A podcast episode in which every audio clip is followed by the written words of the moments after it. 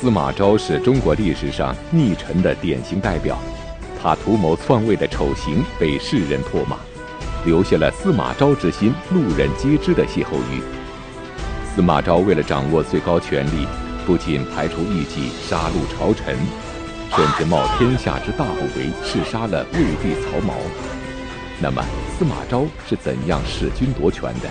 他最终有没有做成皇帝呢？请继续收看《汉末三国》第四十九集《司马昭之心》。中国呀，有一句成语叫“司马昭之心，路人皆知”，指的呢就是说某个人的阴谋野心，大家伙都知道，谁都知道。这句话就发生在这个司马氏逐渐取代曹魏的过程当中。那么这个司马昭又为什么会篡权呢？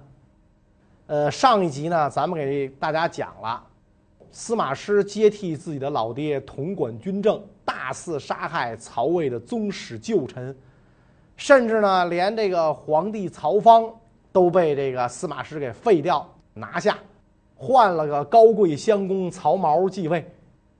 司马师的这些行为。让曹魏的旧臣很不满，反对他的行动也是一波接着一波。他擅行废立之后没多久，这个穆秋俭和文钦在淮南的寿春就反了。对于这俩人啊，在这个淮南的反叛，司马师虽然刚刚割了眼瘤，做了一个很重要的这个眼部手术，那个时候外科手术，你想那是。这是很很很很难的，是吧？但是呢，还是决定在这个谋臣们的劝说下，要带兵亲征。他走之前，有人呢就给他献计，说这个穆秋俭啊善于谋划，但是不够通达；文钦呢有勇无谋，他们士卒的锐气也不会持久，所以我们可以这个深沟高垒。学西汉的周亚夫，挫伤他们的锐气。司马师觉得这主意不赖，但是这个部下王基建议要迅速行动，所以王基带先头部队驻扎在南顿，穆秋俭等人也想争夺南顿，发兵行进了十余里，听说王基已经已然抵达，于是呢就撤守象县。司马师又派人呢切断了穆秋俭、文钦从象县回归寿春的路，自己亲率主力屯聚在汝阳。这样一来，穆秋俭和文钦就变得是进不能战，退又怕寿春受到袭击，无计可施，不知道怎么办。而部下淮南将士家都在北方，跟这个司马师。长时间这么一对峙，就变得呀，这个大家军心是涣散，这投降的人接连不断。穆秋俭这帮人起兵造反之初，曾经派人到兖州送信，想联系兖州刺史邓艾啊，灭蜀的这个后来灭蜀的名将，一起造反。邓艾杀了送信的，领兵一万多人，昼夜兼程，抢先赶到乐嘉城。等待司马师的大军，文钦领兵袭击乐家，但司马师从汝阳秘密进兵，到了乐家跟邓艾会合。这个文钦一看，人家的大军一下子赶到了，大吃一惊，不知道如何是好。他儿子文鞅当时只有十八岁，勇猛强健，体力超人。和这个汉末三国初期啊，这诸位名将相比也不相上下，所以这个时候，文鞅跟这个自己的爹讲说，应该趁着司马师大军刚刚到，还没安定下来，猛然出击，这样就可以攻破他们。于是跟父亲兵分两路，当夜开始猛攻。文鞅率领精锐士兵首先赶到。大声鼓噪进攻，乐嘉城内的军队啊是惊扰不安，司马师也非常害怕，十分惊恐，惊恐到什么程度呢？他那个刚刚做了手术，割了这个瘤子的那只眼睛，眼珠都蹦出来了，等于就是瞎了。他疼啊，害怕别人知道，就咬住被子，强忍疼痛，结果把被子都给咬破了。所以这个文鞅夜袭司马氏大营，在这个魏军当中啊，引起了很大的混乱。可惜。老爹文钦误了约定的时间，未来接应。等到天明，魏军逐渐集结队伍。文鞅一看，突然袭击的可能性不存在了，对方兵力强盛，就撤兵回去了。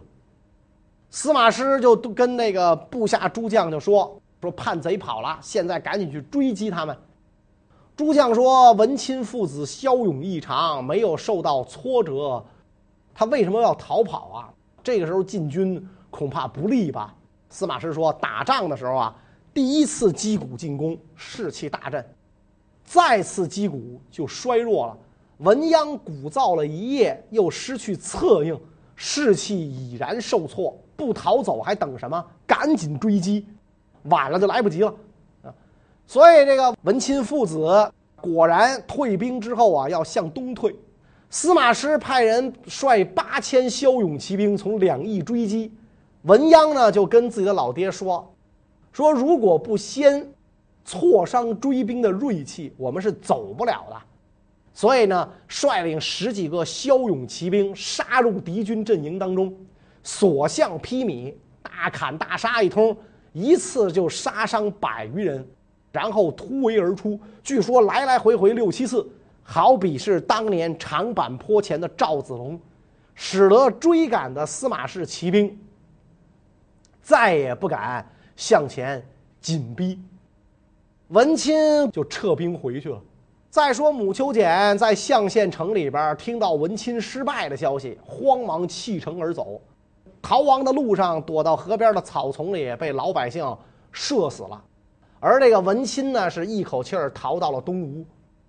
母丘氏跟文氏两家的人，凡是留在魏国的，都被司马师杀了个干干净净。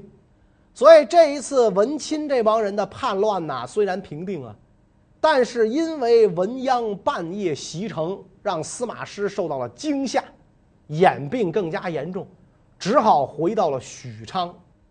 弟弟司马昭呢，就从洛阳去看他。司马师让司马昭总管诸军，很快。司马师就病死了！司马师一死，就变成了司马昭专擅权柄了。魏国呀，还是落在司马氏手里。他们父子兄弟三人接替。司马昭掌权后，排除异己、杀戮朝臣，更加的肆无忌惮。没过多久，淮南地区再一次有人跳出来反抗司马氏的专权。那么这一次又是谁造司马氏的反呢？谁呢？征东大将军诸葛诞，此人是诸葛亮的堂弟。当年这个母丘俭、文钦叛乱，叫他他不干。结果等这哥俩被平定了，他开始内心不安了。他觉得司马氏下一个要对付的就是自己，于是啊，拿出官府库中财物，广泛的施舍赈济，然后赦这个赦免有罪之人，以收买人心。还蓄养了扬州地区数千侠客，做护卫自己的敢死队。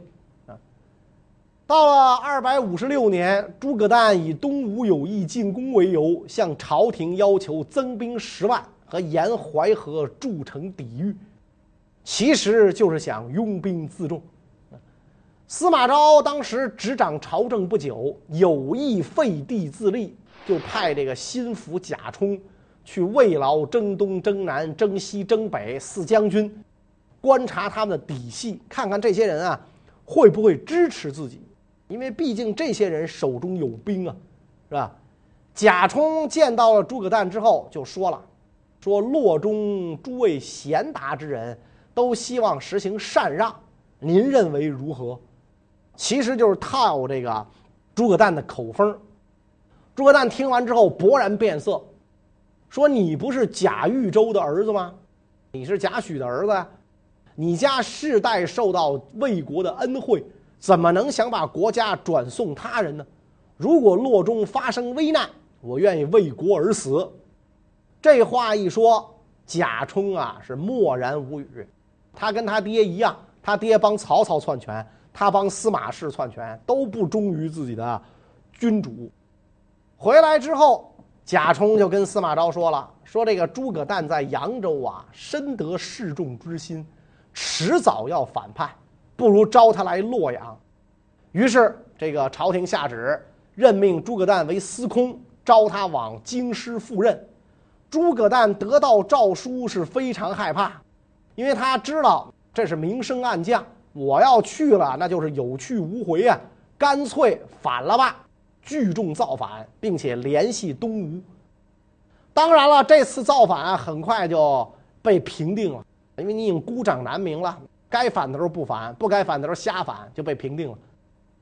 这件事儿跟当年的王陵、穆秋俭合称为淮南三叛。等诸葛诞的这个叛乱被平定，朝廷诏令司马昭为相国，封为晋公，十邑八个郡，加赐九锡。司马昭装模作样推辞了九次，这个才接受了。实际上呢，这只是一个。礼仪上的事儿了。司马昭虽然没有皇帝之名，已经有皇帝之实，魏国的最高权力啊，早就落到司马昭的手中了。在这个司马昭啊，这个取得魏国最高统治权之后，渐渐的就跟当时的皇帝曹髦矛盾就加深了。到了公元二百五十九年。这个魏国啊，各地有传言说，好多水井里边啊出现了龙，群臣认为这是吉兆，纷纷向那个皇帝曹髦道贺。但是曹髦说，龙代表君主之德，他上不在天，下不在田，而多次屈居于井中，这不是好兆头。你们有有有什么可贺的？你懂个屁呀！有什么可贺的？曹髦的这些话让司马昭很不高兴。我刚刚开始主政，你就说不是好兆头，你这不是怀疑我吗？当面打我脸吗？所以这个皇帝跟司马昭的矛盾呢，就日益加深了，而且皇帝跟当时的郭太后也产生了矛盾。司马师、司马昭不停地拉拢郭太后及其家族，司马家的好几个闺女嫁给了郭家。而郭太后呢，也是一个有政治野心的人，跟司马氏相勾结，两家具有很大的利益一致性。因为郭太后只是嫁给了曹家嘛，魏明帝是吧？嫁给了明帝，她又不是这个这个姓曹的人。曹髦不是笨蛋，年纪虽小，但是神明爽俊，琴棋书画、刀枪剑戟全都掌握。他察觉到。郭太后跟司马氏家族关系非同一般，十分不满。那个吃里扒外的东西是吧？你嫁给我曹家，就生是曹家人，死是曹家鬼。你现在跟司马家勾勾搭搭，算什么事儿？郭太后也控制不住曹髦，就跟这个曹髦翻了脸了，多次私下跟司马昭商量，干脆把曹髦废掉，换个听话的。对于自己啊，这个权势日渐被削弱。曹髦感到不胜愤恨，忍无可忍，无需再忍。处理愤怒的曹髦决定讨伐司马昭，但是当时的军政大权都掌握在司马昭的手里，曹髦凭什么讨伐司马昭呢？公元二百六十年五月初六夜里，曹髦召集了自己的几名亲信部属甲士，并且。召见侍中王审、尚书王经、散骑散骑常侍王业，跟他们讲：“司马昭之心，路人皆知。”这句话就这么来了。朕不能坐等被废黜的耻辱，今天要亲自率领众卿一起去讨伐他。王经一听，就赶紧跟皇上讲说：“古时候鲁昭公因为不能忍受季氏专权，去讨伐，结果失败出走。”丢掉了国家，被天下人所耻笑。如今权柄掌握在司马昭之手已经很久了，朝廷内以及四方之臣都为他效命，而不顾逆顺之理，这也不是一天了。现在宫中素未空缺，兵力弱小，陛下您凭什么讨伐司马昭？如果您一旦这么做了，您呐不但不能除去疾病，反而使病更厉害，祸患恐怕难以预测。所以我们应该啊好好研究研究。但是这个曹髦从怀中拿出黄卷诏书，扔在地上啊，说这个事儿就这么干了。王婶、王爷就赶紧跑出去给司马昭通风报信儿，而且呢，这哥俩想让王经跟他们一起去啊，一起去。但是王经忠于雇主，不肯去啊。曹髦随即拔剑登辇，率领殿中的宿卫奴仆几百人，呼喊着出了宫。司马昭的弟弟屯骑屯骑校尉司马秀在东指车门遇到了曹髦的军队。曹髦左右之人怒声呵斥他们，司马秀的兵士啊就吓得逃走了。这个时候，这个司马昭的心腹中护军贾充从外边进来，迎面与曹髦战于南面的宫阙之下。皇帝亲自用剑拼杀，贾充带来的人一看皇上亲自动手，谁都不敢动了。这万一要是跟皇上动起手来，一不小心把皇上怎么着了？这可是滔天大罪，所以眼看贾充的队伍就要完蛋了。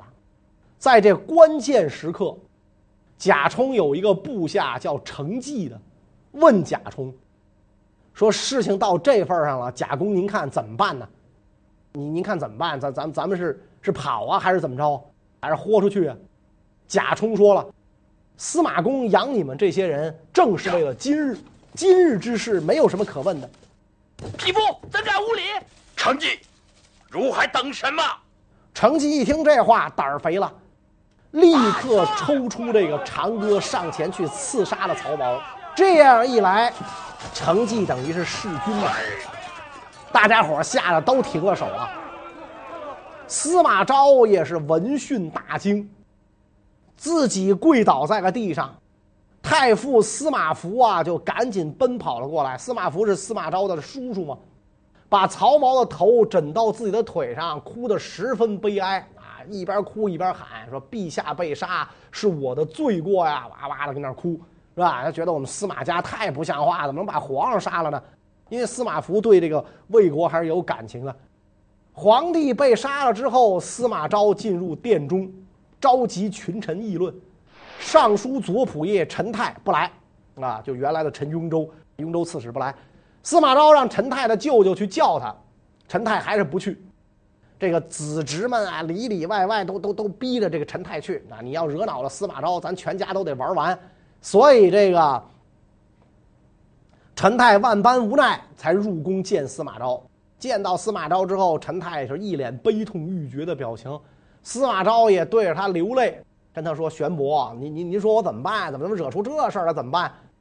陈泰说了：“现在只有杀掉贾充，是吧，才能谢罪于天下。”司马昭想了半天，说：“你再想想其他法子，有没有其他法子？”他舍不得杀这个贾充，贾充是他的头号心腹大谋士。陈泰说：“我说的只能这样，我不知道其他的，你看着办。”司马昭就不再说话了。但是你总得想个辙呀，你杀皇帝这事儿。怎么交代呀？所以这个司马昭啊，就威逼郭太后下旨，大意是说呢，当初拥立曹髦的时候啊，觉得这小子不错，没想到他当上皇帝之后性情暴戾，我这当太后的呀，数次苛责，他都不奏效。后来我跟大将军就商量着要废掉他，但是大将军认为他呀年幼无知，还可以雕琢，以观后效。所以我们当时呢就没废他，没想到这小子得寸进尺啊，拿弓箭射我的宫殿，这个弓箭甚至落在我的面前。我前后数十次让大将军废掉他，这小子知道之后呢，就贿赂我身边的人，打算下毒药害我。后来事情败露，就要出兵入西宫杀我。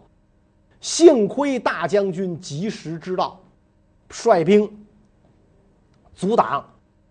他一看要失败了，就自己混杂在士兵之中，结果这个大将军的将士没认出他来，把他杀死了。所以这小子实在是因为悖逆无道，又自己找死才死的，应该把他废为庶人。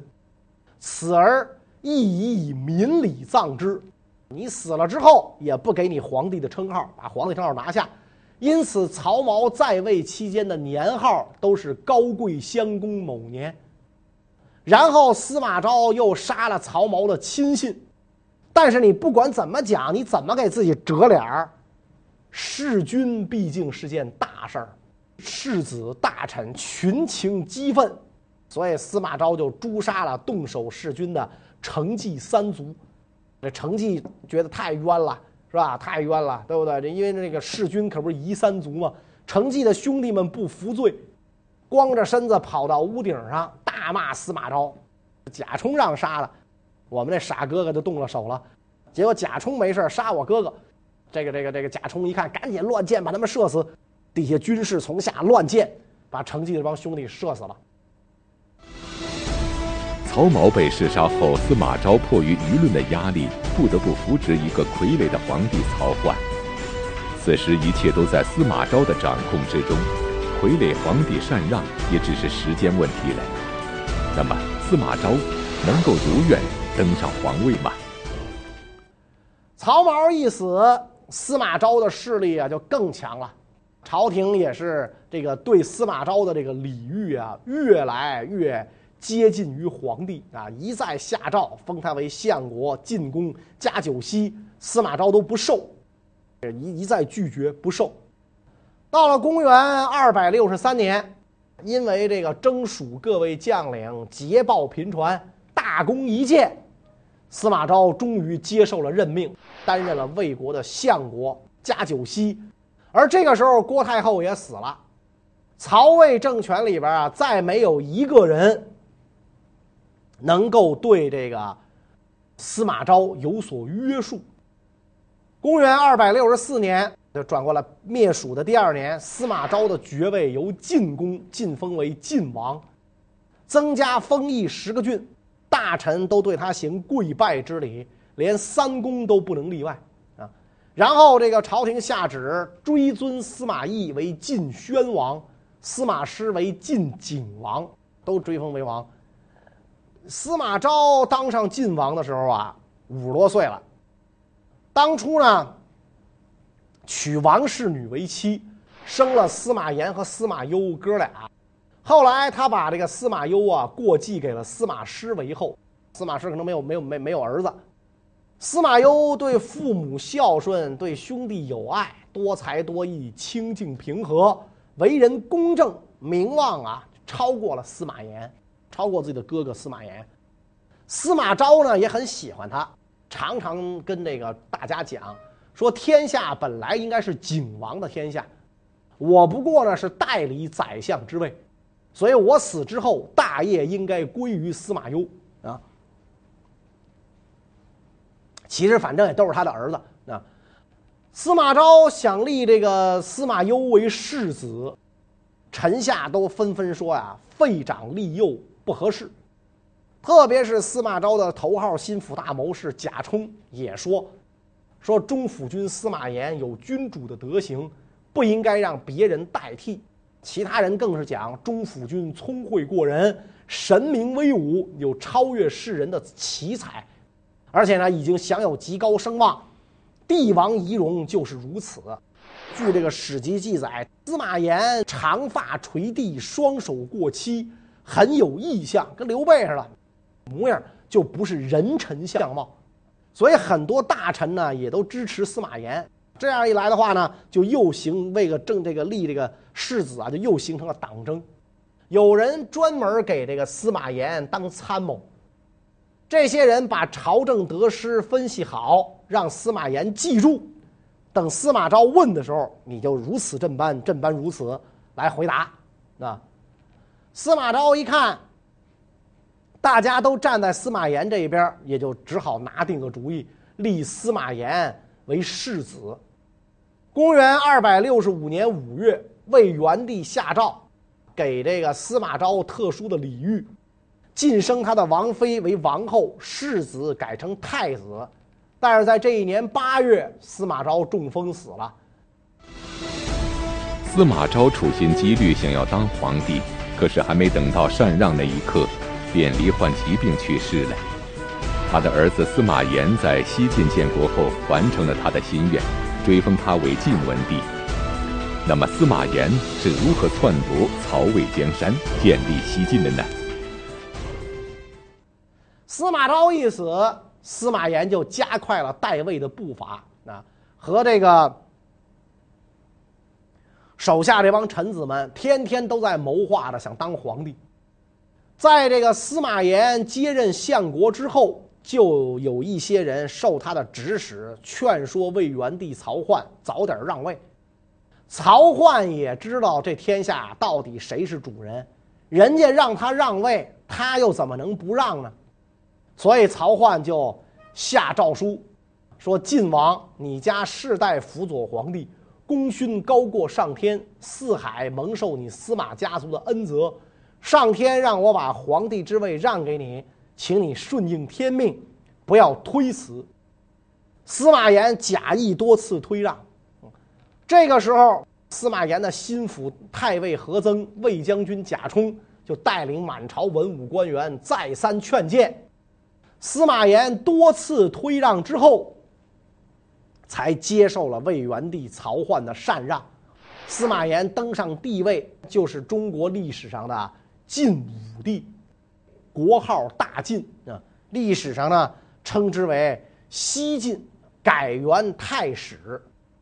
然后这个追尊爷爷司马懿为宣皇帝，大爷司马师为景皇帝，父亲司马昭为文皇帝。所以这个《晋书》里边，司马懿、司马师、司马昭这爷仨都是有本纪的：宣帝、景帝、文帝。实际上这三位啊，跟曹操一样，活着的时候并没有当上皇帝，都是魏国的臣子，是这个子孙呐给追封的啊。此时距离曹丕代汉也就过了四十五六年，所以这个历史啊有惊人的相似。四十多年前，曹操、曹丕这个废掉了汉献帝，夺了汉朝的天下。四十多年之后，同样的故事就重新上演，只不过角色变化了。想当年，刘备、孙权。和曹操逐鹿天下，谁也没能把谁拿下。等到蜀汉投降后没多久，曹操创立的曹魏就被人给取代。所以从这一点上说，曹魏跟蜀汉真是同病相怜，同呼吸共命运。这样一来，魏国变成了晋朝，三国鼎立的局势就更是发生了彻底的变化。魏蜀吴三国这个时候变成了晋吴对峙，那么吴国这个时候又是个什么情况呢？蜀我们讲了，魏我们讲了，吴又是个什么情况呢？关于这个问题呢，下一讲再讲。谢谢大家。